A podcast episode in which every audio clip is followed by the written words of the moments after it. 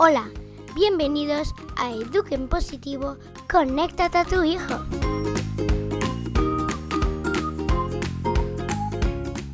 Estás escuchando a Mariana Sánchez y a Eva Bach.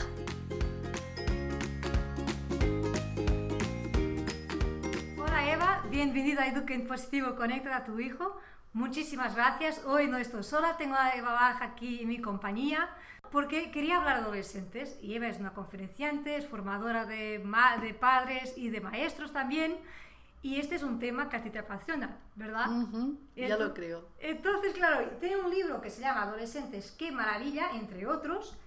Yo te invitaría, Eva, en esta primera parte, explicar a los padres qué pasa en la adolescencia, qué pasa a los chicos en esta etapa. Psicoevolutivamente la adolescencia es la etapa de tránsito entre la infancia y la adultez. Y a veces pensamos que ese tránsito es como una especie de enfermedad, como una especie de enajenación de la que hay que curarles. Y para nada es esto. La adolescencia es el pleno despertar a la vida y por tanto a uno mismo, a los otros, al mundo, al amor, a la sexualidad, al desamor, a veces también, y el adolescente se empieza a interesar por los grandes temas y los grandes valores de la vida y de los seres humanos. Y tiene como dos grandes preguntas que se hace, que es ¿qué quiero hacer con mi vida? y qué tengo yo para ofrecer a la vida, que en el fondo sería qué espero yo de la vida, qué espera la vida de mí, que entronca con el existencialismo. Y los romanos, fíjate qué bonito, decían que la adolescencia, los adolescentes, son los que llevan el fuego de una vida nueva. Entonces es una vida que está despertando, una vida que se está abriendo a la plenitud desde el punto de vista humano y vital. Y esta vida nueva no es solo para ellos, sino también para quienes les rodean porque quienes les rodeamos también vamos a tener que renovarnos con esta vida nueva que, trae el, adolescente o la adolescente. Si nos hace crecer, tener hijos adolescentes, bueno, tener hijos nos hace crecer como personas ya en general, pero esta etapa es un despertar distinto, es un desafío que tenemos que estar, que no podemos abandonar nuestros hijos, porque es una etapa que yo creo que, por eso ya son mayores que nosotros, ¿no? que son enormes, pero nos necesitan muchísimo. Eh, claro, la clave de la adolescencia está en la relación que se establece entre el adolescente, que etimológicamente la palabra significa el que está creciendo, viene del mismo verbo la palabra adolescente y la palabra adulto, vienen del verbo latino adolescere, que es un verbo que significa una acción progresiva, que quiere decir nutrir, crecer, alimentarse. Eh, adolescentis es el participio presente que quiere decir el que está creciendo y adultum es el participio pasado que quiere decir el que ya está crecido. Entonces, la relación entre el que está creciendo y el que ya está crecido es la clave para que este que está creciendo crezca bien mm. y también para que el que ya está crecido siga creciendo, porque el adolescente ojalá nos obligue, tendría que ser así, a abrir la mente y el corazón en casa, a la familia y a la sociedad entera, porque lo que va a hacer con, con esa vida nueva que lleva es marcarnos lo que no está en orden, lo que no está suficientemente bien. Y entonces nosotros lo queremos domesticar otra vez, porque loco, ¿qué dices? Lo queremos meter otra vez en, en unas reglas para que no nos, no nos dé la lata y nos deje en nuestra zona de confort. Y lo que tendría que hacer es que tendríamos que escuchar parte al menos de lo que ellos traen para que se produzca esa renovación a todos los niveles. Y seguir yo ahora te escuchaba, por una parte es muy importante conocer qué les pasa a nivel cerebral, ¿no? Tenemos un libro que nos ayuda mucho de Tormenta Cerebral de Daniel Siegel, que le explica muy bien qué pasa porque si sabemos qué les pasa a nivel cerebral, los podemos entender mejor. Claro, Daniel Siegel dice que la, esa inmadurez que vemos emocional, esa inmadurez no, no es un defecto, no es una carencia, es una necesidad, es algo bueno, es algo eh, imprescindible para que ellos luego puedan eh, asumir los retos que la vida les va a plantear. Si fueran tan maduros, a lo mejor se esconderían bajo la cama y no saldrían. Entonces, tener ese punto, digamos, de atrevimiento, ese punto de imprudencia, nos ha hecho evolucionar, porque nos obliga a desplegar capacidades que luego vamos a necesitar en la vida y nos obliga, nos da coraje tener ese punto de insensatez nos da coraje para enfrentar mm, retos que sin ese punto de insensatez no afrontaríamos jamás. Es una explosión emocional constante, ¿no? ¿Qué pasa? sí, es una explosión emocional constante. El adolescente puede estar eh, con un exceso de emociones y al rato mm, con carencia de emociones, como si no tuviera casi estado vegetativo, casi, ¿no? Entonces esto nos desconcierta. Pero bueno, es en esa vivencia y experimentación de los extremos donde ellos van a tener las coordenadas para poder encontrar su punto de equilibrio, que es lo que hay que encontrar porque cada uno lo tenemos distinto. Y sin esa experiencia de los extremos no se puede encontrar jamás el, el equilibrio. Exacto. Y los adolescentes necesitan de padres adultos. Claro, que, que seamos adultos que estemos en nuestro lugar de adultos y que ejerzamos de adultos, porque para adolescentes ya se tienen a ellos y a sus colegas. Entonces, no queramos ser amigos porque madre o padre mm, es categoría suprema. Entonces, si es tan bello ser madre o padre, ¿para qué vamos a querer ser otra cosa cuando además somos únicos para ellos? Eh, por suerte, dicen a veces, ¿no?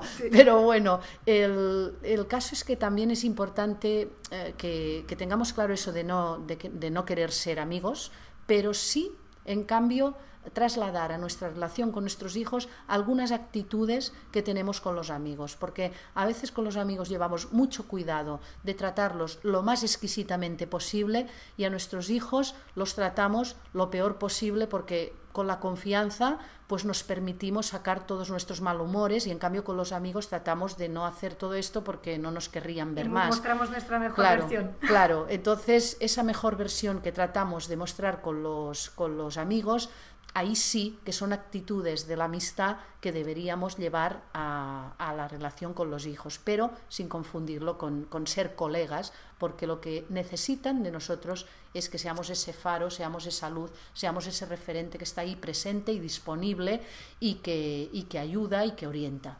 Claro. Y los adultos, claro, tenemos que poner límites, eh, les dar confianza. También es muy importante los acuerdos en la etapa de adolescencia, ¿no? Sí, eh, hay que negociar, que quiere decir, a ver, mm, cuando hay que hacer algo, pues ver cómo cuándo, dónde, con quién, uh, qué corresponde a cada uno, qué se puede hacer y qué no, qué conviene y qué no. Escucha, yo digo, negociar no es un tira y afloja, mm, porque muchas veces los padres entienden el negociar como un conflicto donde estamos, yo quiero esto, yo quiero lo otro. No, negociar es escuchar qué necesita cada uno, ah, qué, qué sentimientos, qué deseos tiene, qué le gustaría qué no le gustaría y a partir de aquí llegar a unas, establecer unas condiciones de cómo, cuándo, dónde. Em, yo a mi hijo pequeño, al mayor no, no se me ocurrió esto, pero al pequeño le decía, mira, mm, cuando me digas algo va a ser que no, siempre, de entrada. Pobre. siempre va a ser que no así de entrada. Y entonces, para que sea un sí, lo que pueda ser un sí, porque van a haber cosas que van a seguir siendo un no toda la vida, otras que a lo mejor dentro de un tiempo van a ser un sí, pero cosas que a lo mejor de entrada son un no y pueden convertirse en un sí, para que se conviertan en un sí, tú me vas a tener que decir eh, eh, qué ofreces para que eso pueda ser un sí, a qué te comprometes, ¿Eh? qué condiciones tú vas a cumplir para que esto pueda ser un sí. Entonces, este ejercicio Mm, bueno, pues hizo que, se convirtiera en, muy, en un chico muy sensato, porque me pedía cosas y él mismo ya me las pedía con unos compromisos por su parte. Entonces muchas cosas se pudieron convertir en un sí, otras fueron no igual. Entonces lo siento y eso va a ser que no siempre, y eso es que no de momento y dentro de un tiempo será así, y esto es que no, y si me equivoco, rectificaré. Si me doy cuenta que tenía que ser que sí, pues ya rectificaré. Eso es algo también en los límites que tiene que estar, pero que son firmes, pero también se hace, se hace falta pues rectificar o no, corregir Claro, es que, es que los límites, hay quien eh, no es partidario de la pedagogía de los límites, la palabra límite le molesta. Para mí la palabra límite no me molesta porque yo lo reconozco en mí, los tengo y están en la vida, están en el mundo. Por tanto, para mí límite no tiene una palabra, una connotación negativa. Eh, no. lo podemos hacer todo, no todo lo que podemos hacer es bueno que lo hagamos, no todo lo que les podemos dar es bueno que se lo demos. Eh, hay cosas que no podemos dárselas por nuestras limitaciones, otras porque no no podemos, porque los seres humanos tampoco podemos hacerlo todo. Ellos nacen dentro de unos límites. La placenta de la madre está limitada, no es un espacio ilimitado. Ellos buscan los límites cuando son pequeños, buscan meterse en espacios pequeñitos, o sea, en sitios donde estén arropados. Entonces, los límites existen, mm, pero el límite no tiene la función de coartar tiene la función de proteger la vida, de proteger el tesoro que es la vida. Y tiene otra función esencial que es ayudarles a hacer un buen uso de su libertad. Los límites están para que aprendan a escoger bien. ¿Y qué es escoger bien? Escoger aquello que me hace bien y que me ayuda a hacer bien. Entonces esa es la función de los límites. Vistos así son más amables. Sí, y de hecho también les da seguridad. Por supuesto, porque es como cuando vamos por una autopista, una carretera y hay unos letreros que nos van informando, o unos paneles que nos van diciendo o dónde está la salida o en qué dirección vamos, o dónde hay un tramo de curvas peligrosos, o dónde hay que aflojar la velocidad, o dónde hay obras. Entonces los límites son esto, nos van indicando lo que se puede hacer en cada sitio, eh, que puede ser distinto, lo que conviene y lo que no, nos marcan la línea entre la seguridad y el peligro, donde empieza lo que es seguro y protege la vida y dónde empieza lo que puede ponerla en peligro. Por tanto, los límites hay que hacer una muy buena pedagogía de los límites para explicárselos y que van a protestar igual, pero cuando hay un sentido y el sentido de fondo es este, exacto, con ese sentido y esa coherencia, entonces los van a asumir aunque protesten. Exacto, ya van a aguantar mejor. Exacto, exacto. y es muy importante, Eva, también la confianza que tenemos en ellos, en sus capacidades, su potencial, ayudarles a descubrirse. Para mí la confianza es el nutriente, el fertilizante esencial en la educación, pero en la adolescencia, en la infancia y en todas las relaciones humanas. Pero en la educación es esencial, porque mira, nuestros hijos tienen que saber que nosotros confiamos en su bondad y en su potencial. Luego hay cosas que no sabemos hacer y que salen mal y que nos equivocamos y que metemos la pata y que actuamos incorrectamente, pero tenemos que presuponer siempre una bondad de fondo, porque cuando nosotros presuponemos que el niño o la niña es bueno, ocurre lo que dice Carmetío, que es que nuestra generosidad apela a la suya. Si yo le digo a mi hijo que aunque se haya equivocado, aunque haya hecho algo mal, le sigo queriendo, sigue valiendo y sigo, sigo confiando en él o en ella, ese niño lo más probable es que va a querer poner esa bondad en mis manos para corresponder a esa confianza que yo le he dado. Por tanto, si yo veo su tesoro, tendrá muchas más ganas de poner ese tesoro en mis manos. Totalmente. Tenemos otro desafío, que los adolescentes por eso no tienen subtítulos, ¿no? Que por eso tienes reacciones, explosiones, un portazo por aquí, no eres la peor madre del mundo, pero de verdad, los que nos quieren decir es que te quiero muchísimo, ayúdame por favor. Claro, ellos nos están ah, diciendo cosas muchas veces de una forma que, que, da a entender todo lo contrario, porque no saben identificar claramente lo que necesitan y tienen esa parte emocional primaria, esas emociones pues hiperexcitadas, una hiperexcitación emocional. Entonces somos nosotros los que tenemos que saber identificar las necesidades, los deseos, los sentimientos que hay detrás de sus conductas a veces desajustadas. Las necesidades siempre son legítimas las emociones y los deseos también. Lo que puede ser a veces ilegítimo son las formas que, escogemos para expresarlo. Por eso nosotros debemos saber ser traductores e intérpretes de emociones. Y, yo a veces digo, decía en el libro de adolescentes que nos tendrían que venir subtitulados. Pues como no vienen subtitulados, esos subtítulos tenemos que saberlos poner nosotros porque se supone que conocemos nuestro corazón y a través de nuestro corazón podemos llegar a conocer también el suyo. Por eso los adultos tenemos que atender y entender nuestro corazón para poder atender y entender el de nuestros hijos. Y eso nos ayudará a verlo y a descifrarlo. Claro, es muy importante que el adulto esté bien. Claro. Consigo mismo también. Es lo, es lo esencial. Mm, si tú quieres hacer algo para ayudar mm, a tus hijos a ir por un buen camino en la vida, no te obsesiones tanto en enseñarles y mostrarles el buen camino y en explicárselo, sino que haz algo tú bueno con tu propia vida, muéstrales tu propio amor a la vida, muéstrales ah, cómo estás tú de, de conectado con lo esencial tuyo y de la vida y se lo vas a contagiar. O sea, trabaja contigo porque es la mejor forma de contagiarles lo que tú quieras que ellos sean. Y eso pasa por nuestra comunicación también.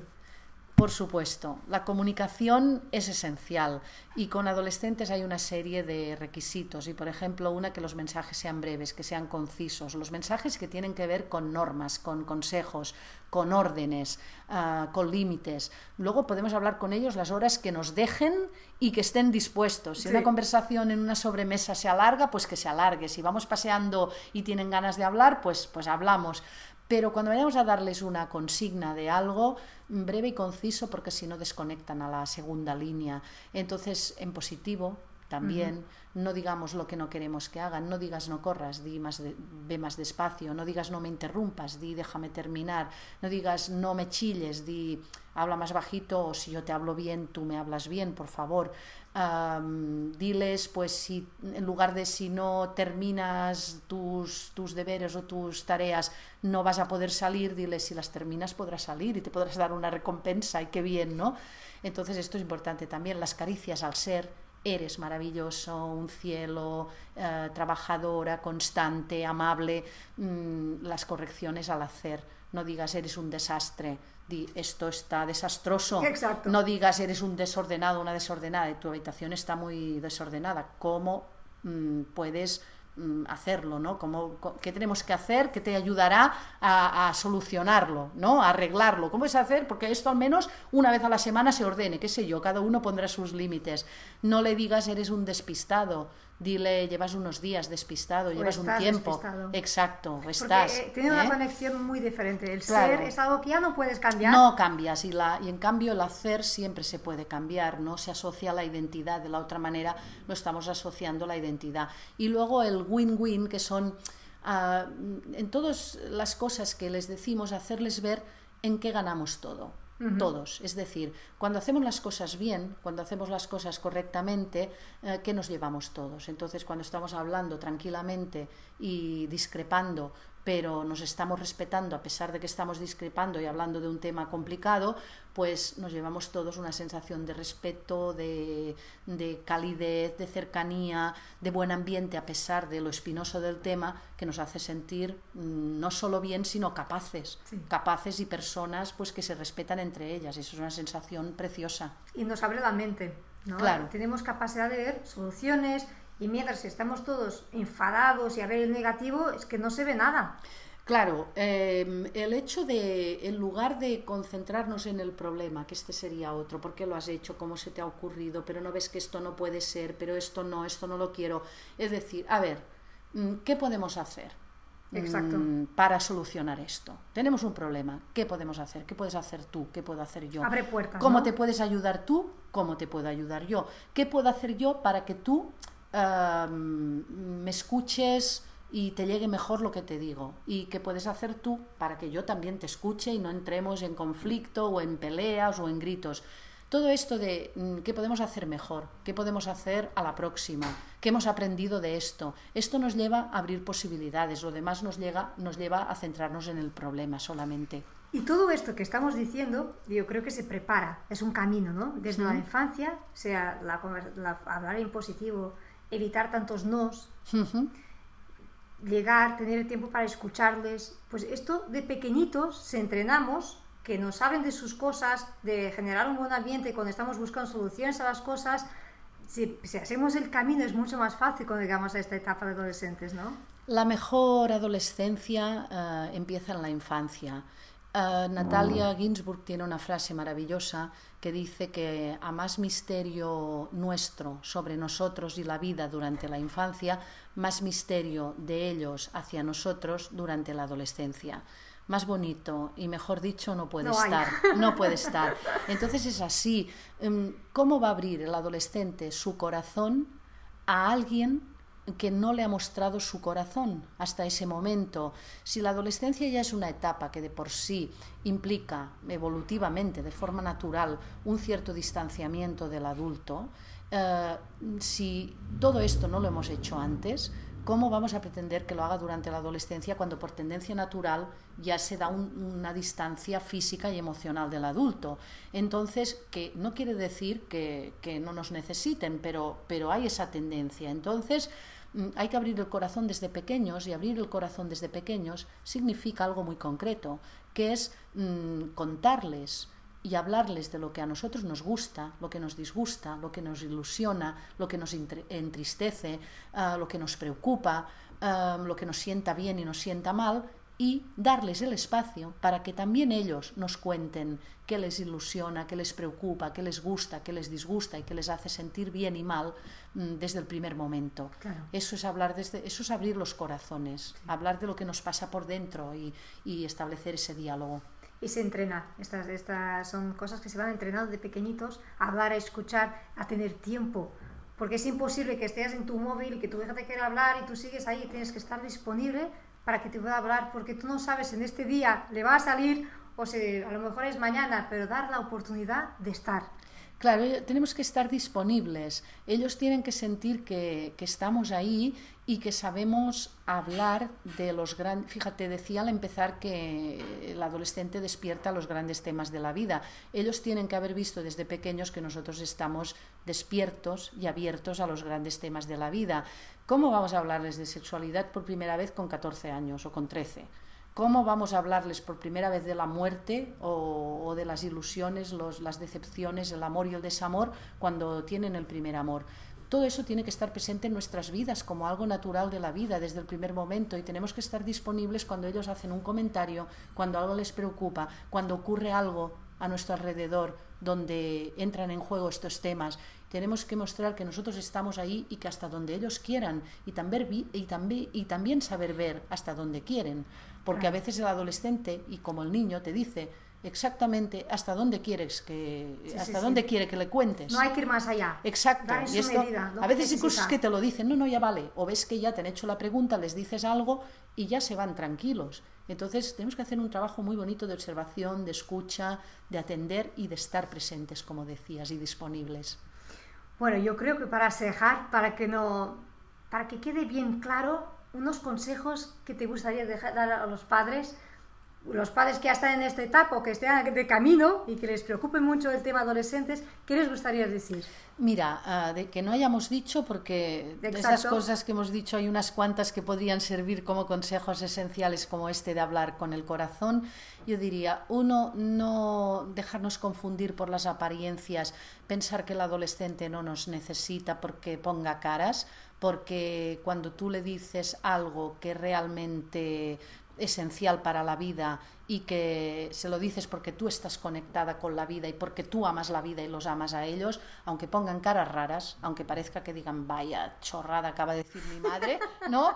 Pues mm, su alma lo va a registrar. Aunque mm. su cara parezca que no lo registra, su alma lo va a registrar. Entonces, no nos dejemos llevar por las apariencias. El hecho de que pongan cara de que les estamos pegando un rollo no quiere decir que no se quede en lo esencial, por tanto, nos siguen necesitando. Lo que pasa es que necesitan que nos acerquemos sin herir su orgullo, su amor propio. Su espacio también. Exacto. Pero nos, nos, siguen necesitando, tengámoslo muy claro, que no tiren la toalla pensando ya lo he hecho todo y ahora este no me quiere ni escuchar. Para nada. Seguimos estando, seguimos dando mensajes sobre la vida, sobre nosotros, aunque parezca que cae en saco roto. Ni caso, luego saldrá, luego saldrá todo esto luego em, brota y salen flores preciosas que no habríamos imaginado. Este por un lado. Otro consejo que yo daría es, mm, si los ven muy ariscos hacia ellos y poco comunicativos, distantes, mm, que observen cómo se muestran con otras personas fuera de, de casa, ¿no? fuera del padre y la madre.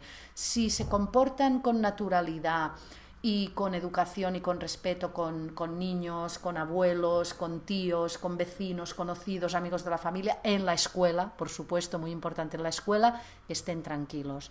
Si les ven, están bien, se están revelando y están poniendo toda el mal humor donde tienen que hacerlo, que es en casa y con los padres. Si nos sonríen de vez en cuando y vemos que sonríen a otros, tranquilos. Este sería el segundo.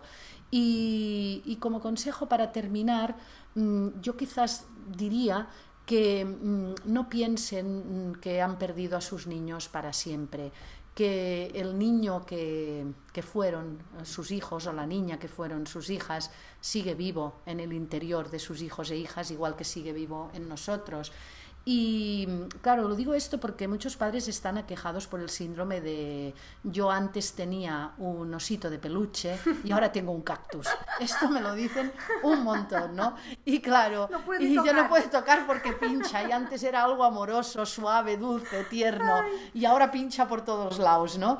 Y, y, no, no, otra vez más, no se dejen engañar por las apariencias, lo que tienen no es un cactus, lo que tienen es, en el peor de los casos, una ostra cerrada con una perla dentro, esperando que alguien crea en la perla, la vea y la ayude a salir y a brillar.